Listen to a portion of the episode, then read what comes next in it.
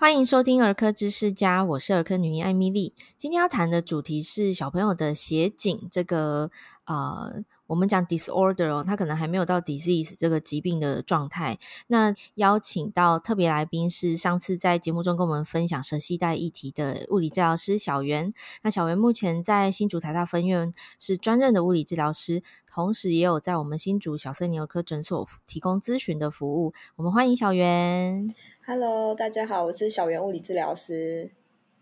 今天要讲这个主题，我觉得还蛮巧合的，就是刚好呃，我跟你聊的时候，我说，哎，我门诊有遇到，然后你说，哎，你门诊也好像最近有变多的状况哦。那我们先跟听众朋友分享一下，是什么样的状况会让家长去找你咨询呢？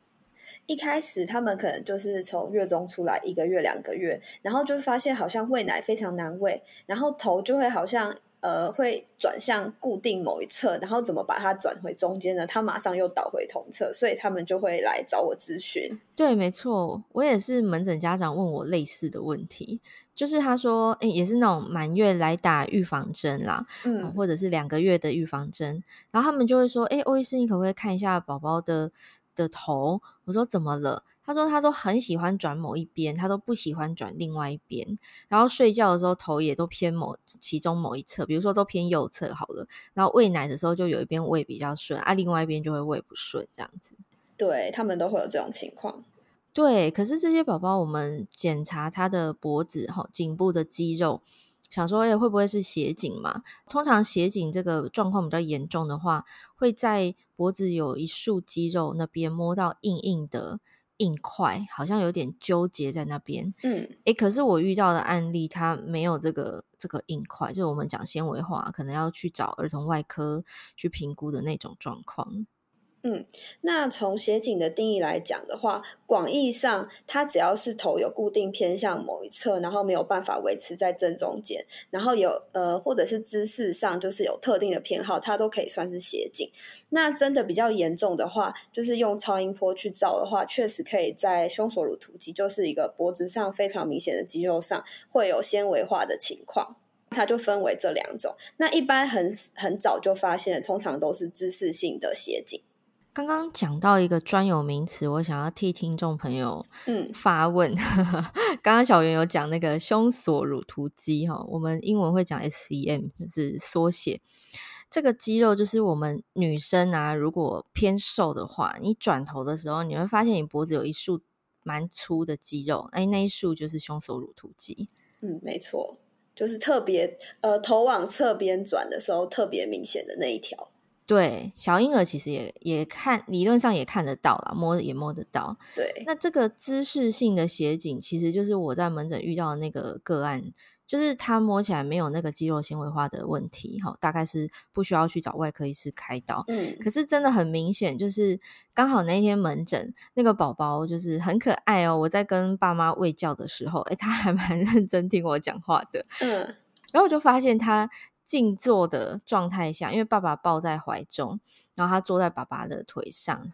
诶，他的头自然而然就是偏某一边呢，就是他的正中姿势，那个正中的线不见，他就偏一边。对啊，通常他们的头控也不会太好，就是他的颈部弯曲的力量，可能控制上也没有像一般的宝宝那么好，所以有可能也会歪一边。哦，就可能肌肉一强一弱，哪一边太强，另另外一边太弱，是不是？对，也有可能是刚刚讲的胸锁乳突肌，它有一侧本来就比较肥厚，嗯，然后所以它紧缩，所以看起来头就看起来不太对称。哦，所以会不会爸爸妈妈觉得说小朋友头好像头型、脸型是有一点不是那么对称？通常要影响到脸型的话，会在六个月开始以后，就是脸颊的肌肉开始快速发展。那这时候如果还是持续斜颈的话，脸就会常看起来一边大一边小。那在六个月以前的话，还不会看到那么大的差别，只会觉得他的下巴好像指向患侧的对侧，然后耳朵会倒向呃患侧的肩膀，所以看起来就会是歪歪的。嗯。患侧的对侧跟患侧的肩膀，简单来说，如果右边紧的话，他右边耳朵会贴向右边肩膀，然后脸比较容易朝向左边。对，他就会脸转左边，下巴有点偏向左边，就他也不是正正的左倒，他有可能下巴会歪歪的，歪向左侧。对，然后你会觉得他很萌，看起来很可爱这样子，对，在歪头笑的样子，对。那其实这个呃，在最初如果不是那么歪那么明显的话，好像也不太容易很早就发现。我门诊那个个案其实是。就是四个月来打预防针，然后爸爸终于忍不住问了这个问题，因为他们其实知道那个我们刚刚讲那个肌肉有纤维化那种比较严重的斜颈，嗯，所以他们其实有上网爬文看过，可是因为他摸来摸去，然后加上前面的医生有检查过，就是他并没有那个呃肌肉特别没有硬块。对，没有硬块，所以他可是他就觉得他头就是歪一边呢。对，那像这样会不会有什么样的并发的问题啊？会怎么样吗？其实如果他们的头歪一边，其实会影响到他们的发展。就是例如说，他看东西就不是正中，哦、然后另外他患侧的内侧，他的手会比较不喜欢去撑地，所以通常他们很明显的就是头控会发展的比较慢。那另外就是趴的时候手不爱撑地板，都会掉在旁边。然后抱起来也会比较容易喜欢后仰，对对，那个孩子确实在门诊中就有观察，他蛮喜欢后仰的。对，但是很很奇妙的就是说，像这样的孩子，他们的呃初动作的发展其实没有落后。就是如果你去对照他的月龄该有什么动作，他其实还是做得到的。嗯，所以就是很轻微，但是又羞夸怪怪，然后所以爸妈才会忍不住在门诊中提出疑问，然后我就跑来跟你讨论这样，所以就有了今天这一集。嗯，对，其实因为爸妈其实他们不是那么在意说外观没有到很很正，嗯，可是他们会觉得奇怪，然后会担心说啊这样会不会怎样？所以就像你刚刚说的，诶，他有可能。这个你刚刚说呃不喜欢撑地嘛？那久了会怎样吗？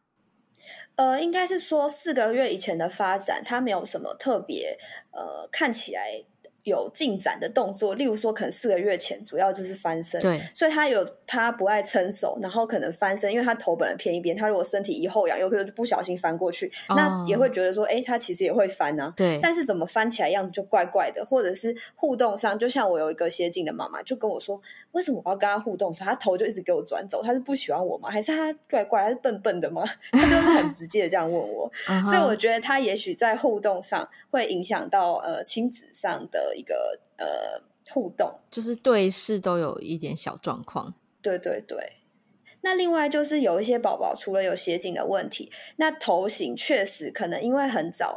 呃就已经有头歪歪的问题，所以又加上斜颈，他的头就更不容易偏回中间。就是有可能他倒向左侧嘛，所以他左侧的头那边已经变得比较平，嗯，所以变成他只要正躺，他头可能又跑到左边去。哦。对哇塞，那真的是长期下来，其实会是一个困扰。说，就是到到主要照顾者妈妈都怀疑说，这孩子是笨笨还是怎么样？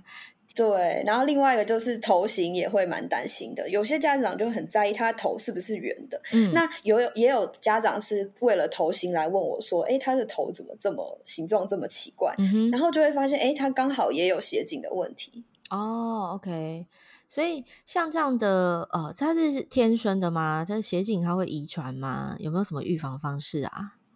呃，我有去查一些研究，那证据是显示说，例如说，呃，有一些宝宝在怀孕的时候，如果是胎位不正，是臀位产，或者是双胞胎，然后是比较压在下方的宝宝，或者是羊水过少。然后胎内的姿势不良都有可能造成生出来之后可能有斜颈。那再来就是产程中如果有使用产钳或是真空吸引的话，然后有拉伤他的胸锁乳突肌，那那个出血点可能就会变成肌肉纤维化。嗯，然后再来我也有观察到有一些是在生出来的时候有锁骨骨折的问题，所以他头刚开始会看起来偏一边。嗯哼，那因为家长也怕弄到，所以就是不敢去调他的头。对。然后也抱得歪歪的，怕压到。OK，所以斜颈的成因听起来跟怀孕时期子宫的环境，还有生产过程中的一些呃伤害，可能是有相关的。那这样听起来好像不太能预防诶。嗯，另外一个相关性，唯一可以预防的，就是因为呃，研究有指出，在新手爸妈的时候，也有可能宝宝是斜颈，就是因为爸妈可能刚开始照顾上不太熟悉，他的抱法都是只有抱一边，然后声音又只有呃从某侧就是让他听到声音。嗯，例如说宝宝摆的床的位置，就是永远右边朝向外面，然后左边靠墙，那这样也有可能导致他刚开始呃就是有姿势性的歪一边，只用一边，对，所以这个是可以预防的。对，只有在第一新手爸妈部分哦是比较可以呃去利用改变他的环境来让他的斜颈改善。等于是说，如果是呃不熟悉的照顾者，然后他可能惯用左手抱小孩，那就都会头偏向某一边嘛。那他他可能要练习用右手抱小孩这样的意思。对，然后跟床的那个摆放，对，就是可能床头床尾要定时调换一下这样子。嗯，对，就是呃，可能适时要换手抱啊，或者是不要让他的头都是掉在。有时候他们抱的时候，头会是往后仰的那种抱法。嗯，就不知道欧医师有没有看过，有些新手爸妈抱的时候很长，会忘记照顾他，对，会忘记照顾他们的脖子。对，我都会赶快伸出手要托住那个婴儿的头。嗯，对，就是会会会有这个状况，没有错。所以等于说，他如果一直掉在后面，宝宝要自己用力的话，他可能某一边比较用力，久而久之那边就变得比较粗壮。肌肉比较强壮，这样子。对，哎，等一下哦。所以刚刚我们在讲那个抱的姿势啊，新手爸妈照顾，我突然想到一个，在新生儿时期，嗯，就是呃，尤其是三个月内的新生儿啊，他们会有一个原始反射。比如说，我们有时候会做惊吓反射，爸妈这个都知道，因为小朋友声音大声，可能吓到就会。表现出惊吓反射，那还有一个东西叫做 tonic neck reflex，嗯，那个叫颈部强直反射，对，就是这个。这个要怎么区别？就是它不是斜颈。嗯，通常我们要区辨是不是的话，我们会先让宝宝的头回到正中间，嗯，然后再把它转向某一侧的时候，把它头停留在那一侧，看看他的手部有没有出现。嗯，那如果是你怎么把它转成正中间，他的头就会自己掉到。特定的某一侧，那我们就会断定它是斜颈，而不是因为那个张力，呃呃，而不是那个新生儿的反射。OK，这边欧医师再解释一次这个颈部强直反射。这个这个反射可能很多爸妈是第一次听到，欧医师解释一下，它是新生儿特有的一个原始反射，就是我们呃神经。系统发育的过程中，哈，它会逐渐消失掉的一个原始反射。那它的发生的契机呢，是如果宝宝躺着的时候，然后头跟身体是一直线这样的躺姿，你如果把他的头转向某一侧，比如说你转向右边，那他的右边这只手会伸直，然后左边那只手会弯曲，所以就很像一个要射箭的姿势这样出现哦。这个是正常的反射动作，不过在三四个月后，它会慢慢消失。那刚刚小袁对物理教师讲的意思是说。这个反射跟斜颈是不一样的。如果你这样转头，然后他手出现这样的动作，那是正常。嗯，可如果你这样转头，然后他就把头转向另外一边啊，那有可能是斜颈，对吗？对，然后另外一个方法，你可以用它的视觉，呃，去做刺激。例如说，你拿一个颜色很鲜艳的摇铃，然后你往右侧移，那它的呃眼睛应该要跟着往右，然后或者是你往左移，它眼睛要跟着往左。但是它呃，例如说它偏向看右侧，那它往左就会只会追到一个范围，又弹回右边，就不太会往左追视，或者是听觉是。你在听觉，在他右耳去摇的时候，他会转右边；但是如果你在左边摇，他还是会一直坚持把头放在右边，就好像转不过去。那这也是一个测试的方法。对，所以欧医师习惯门诊的时候会脖子上挂一个那个长颈鹿娃娃，因为颜色鲜艳，拿来吸引小朋友很方便。对，我就会拿起这个娃娃，然后就诶逗他看这个娃娃，然后呢就看他眼球的动作啊，颈部肌肉转来转去啊，还有就是他会不会受到正常的呃这种玩具或者是吸引他的注意力，他有没有正常的反应这样子？对。我们今天讲的斜颈是比较偏向这种肌肉性的斜颈，也就是说，刚刚我们提的胸锁乳突肌有纤维化所造成的肌肉性斜颈，或者是虽然没有纤维化，但是可能还是呃某一侧比较发达哈，所以它还是习惯转向某一侧。就是斜颈其实很多啦，比如说。呃，甚至我们会考虑到说，他是不是骨骨骼的架构有问题，哈，骨骼异常，嗯，或者是说他，哎，会不会，哎，生产的时候有脑伤，哦，有脑性麻痹，所以他的肌肉张力不对称。那或者是说，甚至跟视力有关，因为有一些孩子是斜视的状态，他的对焦是双眼不一致，对。那斜视的话，他他对焦有问题，他看东西有问题，他的姿势就会有问题。嗯，对，没错，尤其是越大的小孩，例如说他到两岁还在斜颈的话，那我们就还是会请爸妈先带他去眼科做检查，排除是眼睛的问题。顺带一提，就是其实新生儿的视力检查，我们儿科医师在预防保健门诊哈，尤其是刚好来打预防针的那一种。呃，我通常会拿拿一个灯啦，然后一样就是用这个长颈鹿玩具吸引宝贝，然后就说来看这个长颈鹿，然后我就趁机看一下它的 light reflex，就是看它的眼球瞳孔有没有对焦，然后诶初步判断说有没有斜视的状况。嗯，那当然还有一个非常非常罕见的，就是呃先天的视网膜相关的疾病哈，也会在这种时候看到它的诶瞳孔光的颜色是怪怪的。啊，这个是题外话。突然讲这个有点有点，确实会需要做区别嘛。尤其是再大一点的小孩，如果还是这样的话，我们就会再希望他去做更精细的眼睛的检查。对。那通常他呃斜颈的诊断，一般来说在我们儿科诊间，呃，透过我们触诊哈，这个身体的理学检查，可以去摸这个胸锁乳突肌有没有张力比较强，或者甚至就是直接摸到肿块了。嗯，那另外就是我刚刚讲那个骨骼构造的问题，可能就要去医院照 X 光哈，然后还有小圆我们最开始讲的超音波哈，直接去看有没有纤维化。对。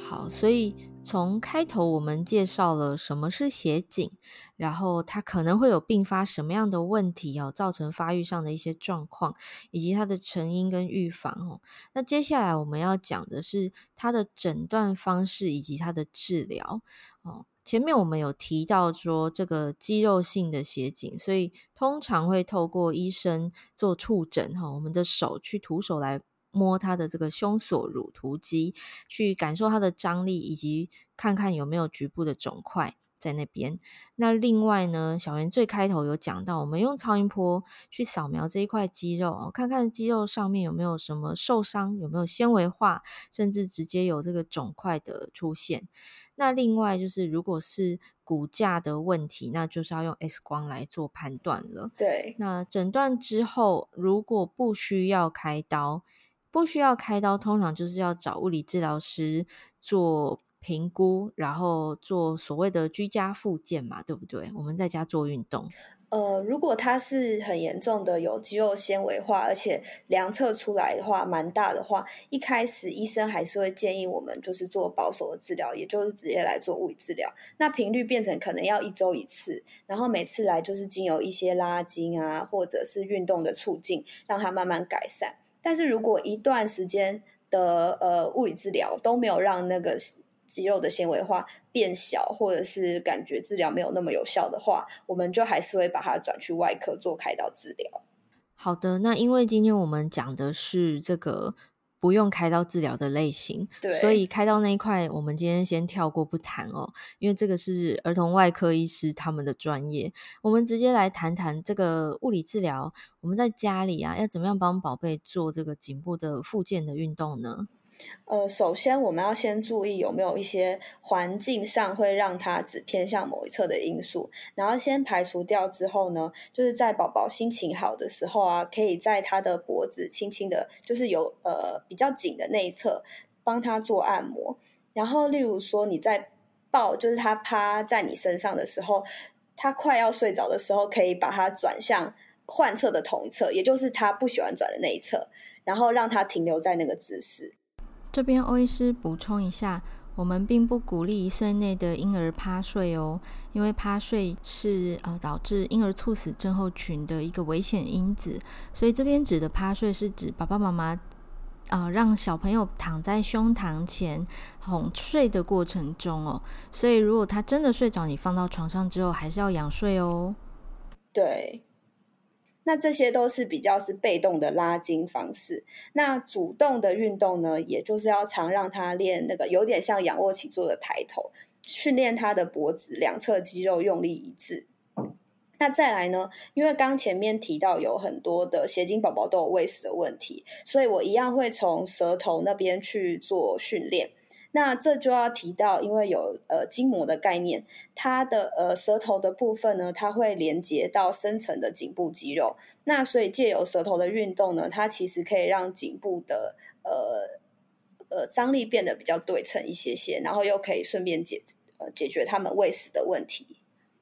哇，这个听起来很复杂，所以这个真的需要物理治疗师的专业才有办法指导爸爸妈妈怎么样回家之后做一些练习。因为光是用听的，我相信听众朋友一定会想说：“哈，你在讲啥？听不太懂。”但这就是你们的专业所在哦，就是连这个舌头的肌肉跟颈部是有相关，我相信应该非常多人都不知道。我相信非常多听众朋友应该是第一次知道这回事，包含欧医师自己也是在舌系带那一堂课哈，我才知道说，诶，这就好像我们讲肝胆相照哈，就是器官彼此是邻居，他们彼此的功能都会互相影响，所以这个颈部的肌肉居然跟我们的舌头是有关系的，然后宝宝的斜颈跟喂食困难居然是有关系的，这都需要透过专业的物理教师的评估，还有这个附件的指导，因为。我们讲呃一周一次是指去找你们专业的指导啊，回家不是没事做嘛，对不对？回家是不是要自己练习？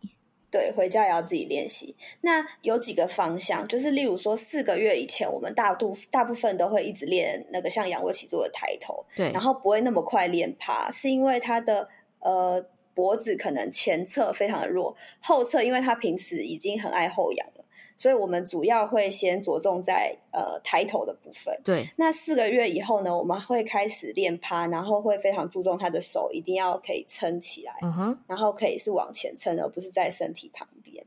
那至于刚刚提到舌头的部分呢，我们会先评估完，然后跟家长说他的哪一侧是紧的。嗯，那他有几个参考的方向，例如说他的头很喜欢在右侧，那通常都是右边的舌头一直卡在右侧。然后，所以是右边的舌下或者是舌系带有紧，所以就会请家长按右侧。哦，所以就是如果他患侧是右边，那他舌头就相对也是右边比较紧，是不是？对，有大致上有这个规律。那另外也可以从，例如说，呃，这个斜颈宝宝他有亲喂，然后我们会请妈妈去注意他有没有特别只喝哪一边的奶，啊，另外一边就不喝。嗯，那我们就可以去判断，例如说，假设他都不喝右边的奶，那他在躺的时候是呃左侧的舌头朝下，那就推断他的左侧舌头没有那么的灵活，所以我们也会请妈妈去按摩他左侧的舌头。小袁，你可不可以再讲一次？因为我我其实有点搞混，就是呃，如果他是呃，我们讲患侧，就是那个有有问题的那一侧哈，生病的那一侧，对，是右边，那他就是右边脖子会紧紧的，对，然后他都喜欢转向左边，因为他的右边紧，所以他就右边的头、右边的耳朵比较靠近右边的肩膀嘛，对不对？对，那这样宝宝吃奶的时候是哪一边吃不顺啊？他吃左奶会不顺，因为他右边不顺。哦，他吃左奶会不。对，如果他是右边紧的话，他是喝左奶不顺，因为他跟妈妈是有点面对面喝嘛。对，所以他的左边是朝下。那因为奶会一样跟重力往左边流，那这时候他左边的吞咽不顺的话，他就是会喝得很不好。好复杂，没关系。嗯，我通常就会请家长记他的宝宝那边，就直接背起来。OK，就是假设他有某一侧特别不爱吃，那我们就是按他的舌头朝下方的那一边再多加强一些。对，OK。所以如果听众朋友跟欧医师一样，就是用听的听不懂的话，你是很正常的人，不用 害怕，直接去现场找我们的小袁哦，或者是就近在你的县市找医院的物理治疗师来指导。嗯，这个真的是呃一个不算罕见的状况诶，因为门诊三不五时，我我就会被问到。那通常家长担心的，因为他们可能第一次认识这个状况，然后他们可能甚至有人是不知道协警这回事的，只是觉得怪，然后看起来好像需要问一下啊，就顺口问。我我蛮常遇到就是顺口问的，因为最有问题的那种，都是一开始就已经被、呃、好好的，可能月中发现，或者是第一个月打预防针的时候发现，然后就转诊去医院给这个儿童外科医师先评估看看了。不过事实上，其实斜颈的复健治疗好像。呃，成效都蛮不错的，对不对？对，尤其是姿势型的，那越早开始治疗的话，它的成效越好。嗯，那因为它头型可能还不会那么快定型，就是可能还在发育，可以稍微变得比较圆一点点。对，就假设他刚开始一直在压那边，那我们经过治疗之后，他的头皮就是呃的张力也会做一些调整，之后他的头就不会看起来那个头型那么怪。嗯哼哼，就是颅骨其实也还有成长空间，因为他的那个性门都还没闭合哦，那脑袋也在快速长大，还是有可塑性，还是有可塑性的。嗯，OK。所以一般来说，这个保守治疗就是这种居家复健的运动啊，其实大多数都是可以获得很大的改善。那真正需要开刀的孩子其实是比较少数啦，所以爸爸妈妈暂时可以不用太担心哈。如果你有这方面的疑虑的话，首先呢，先就近找你附近你信任的儿科医师先检查。那如果说呃你的医师跟你说没问题，可是你又觉得我就觉得有问题，那 直接去医院吧。我觉得这个没有什么没什么对错啦，因为因为可能是说儿科医师看到他是一下下，可是他有时候有动的时候是正的，但是回家他放松的时候又是歪的，然后妈妈就会觉得说，哎、嗯，那他在家放空的时候大部分都歪的，可是因为他在诊间动来动去，也可能看起来头是正的。对，甚至有时候在诊间他从头到尾都在哭。对。或者是都在后仰，对对，都在生气后仰的话，有可能看不出来。对，他排斥我们连听诊都拒绝的话，其实我们很难呃在这么短的门诊时间发现问题。对，其实还是会建议家长，其实你如果觉得有问题，在家就可以手机拿起来录影的。你整间放给我们看，哈，他在家里比较自然的姿态，其实这个是比较客观的。那如果真的说，诶，你的儿科医师觉得没问题，你觉得就是有问题，其实你可以直接带他去医院找儿童复健科医师。好，先从复健科医师那边再做一次的呃这个 second opinion 哈，第二专家的意见来评估。对，是的。对，那真的要转到物理治疗师，其实也是需要呃透过我们的复健科医师嘛，对不对？对，还是要透过复健科医师。不过你在小森林好像不用这一关哈，就是如果想要找你，可以直接去直接预约。对对，是我们就是用咨询的方式，然后因为他会需要一个常规的治疗，嗯，那我们觉得他有之后呢，我会再请他回台大的。生医分院，嗯，然后由我继续接手，这样就变一个常规性的转诊。OK，这也是很好的双向转诊的模式啦。就是比较呃有特殊医疗需求的话，会在专门的场域来执行。那如果真的纯咨询的话，其实直接去小森林也不用等那么久嘛，吼。对，就是初步先看看是是什么样的问题，这样子。小薇，你刚刚在很前面有提到，你发现斜颈的孩子有一些是意外的，因为他是喂食困难而发现的。那通常这样子喂食不不顺的的家庭啊，他们会需要怎么样的协助？因为其实吃东西对孩子来讲是头等大事，吃不顺就不会长啊。那营养热量需求不够也是一个大问题。这种喂食困难的治疗或者说指导上面，呃，因为你们是在。这个自费的状态下做咨询的服务哦，也让听众朋友有机会认识说，哎，像这样子的，呃，我们说求助好了，家长要求助于你们的话，他需要，比如说他带奶瓶吗？喂，你要教他怎么喂，是这样子吗？自费的部分是因为这些斜颈的喂食有问题，嗯，那因为喂食会需要他的配合，他不可能四十五分钟内就看完，所以我们在看喂食的部分就会用自费，然后请他们带奶瓶，然后带奶或者是直接亲喂给我看，嗯，我们一开始会先喂，呃，问他是平喂还是亲喂，那如果是亲喂的话，那就是在宝宝呃相对之下比较饿的时间来，然后我们直接会评估他的含乳啊，或者是。他的舌头的动作在亲喂上有没有问题？那如果是瓶喂的宝宝，我们就会请他带奶瓶跟奶来，然后也是一样，就是先看一下爸妈亲自喂给我看，然后会调整一下姿势。那如果说太后仰的话，也会造成宝宝喂不好。那尤其是斜颈宝宝，因为他的头本身就歪一边，所以会更难喂。那他可能有就会奶就容易从头歪斜那边流下来，或者是他好像嘴巴都含不紧，所以这些就比较需要长比较长的时间去呃仔细的检查，所以才会用一个自费的咨询模式去看。对，因为我刚刚。我最初一开始知道你们这个咨询服务，我想说，天啊，这个如果是健保诊，那还得了？对，因为他有时候会大哭，对，还要安抚，所以不太可能用快速的咨询就可以看到问题。没错，我觉得这很棒诶，就是呃，需要得到帮助的家庭哈，他有这个管道可以解决他们的头等大事，因为小婴儿前六个月真的是吃的好不好还蛮重要的。对，然后又加上有一些呃。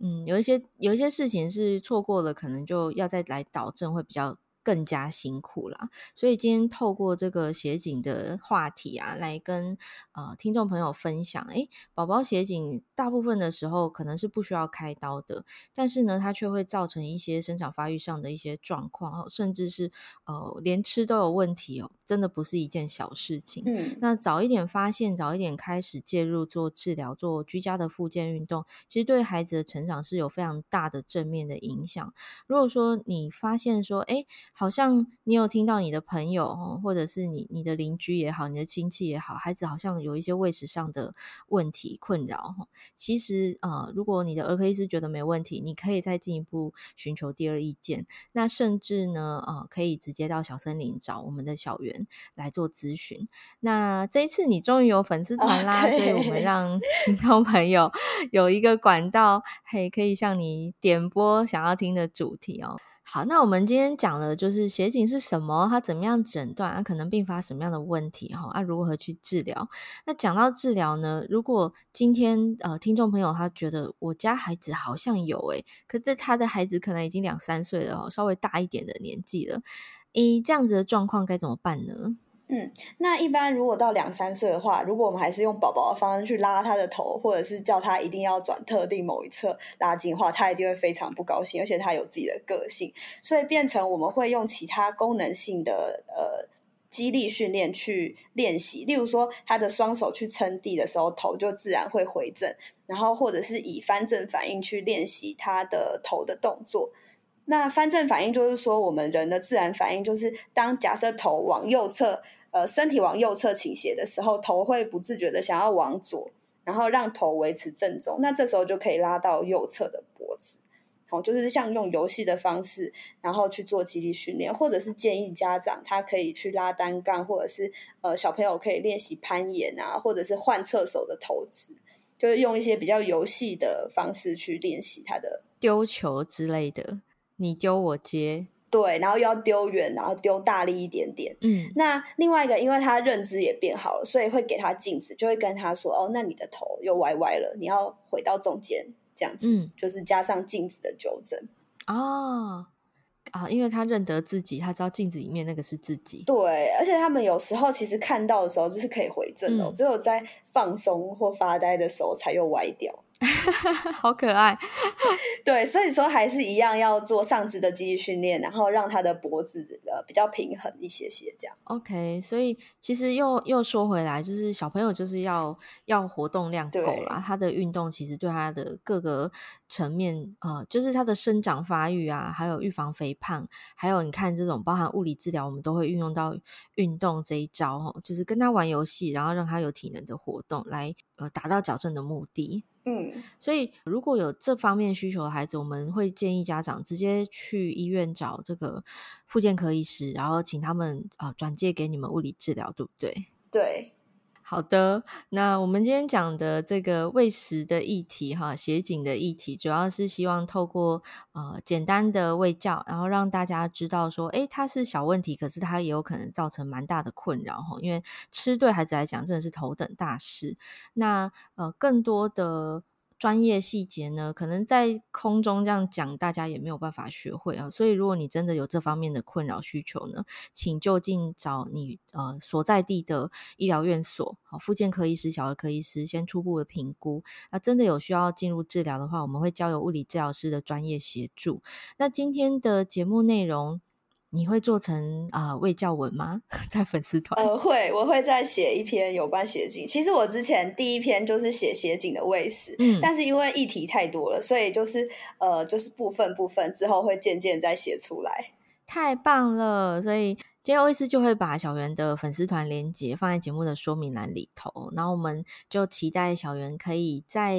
不久的最近，把这个卫教文章生出来。好，大家如果看不到就敲完。好，那当然啊，如果还有相关的话题哈，想要听我们两个分享，因为小袁真的很专业哦。大家想要听的主题呢，可以点播哈，你可以私讯欧医师。好，我会把我的那个 IG 连接放在节目的说明栏里头。那也邀请大家把这一集分享出去哦，因为我们节目就是我自己做，所以我也没有在。呃，什么广为宣传，就靠大家分享哦。那非常谢谢大家时不时会留言鼓励我。好，今天非常谢谢小袁来到节目跟我们分享这么专业又实用的知识。那我们下一次有机会会再邀请你来哟。好哦，好的，那我们下次空中再会啦。虽然是很老派的 ending，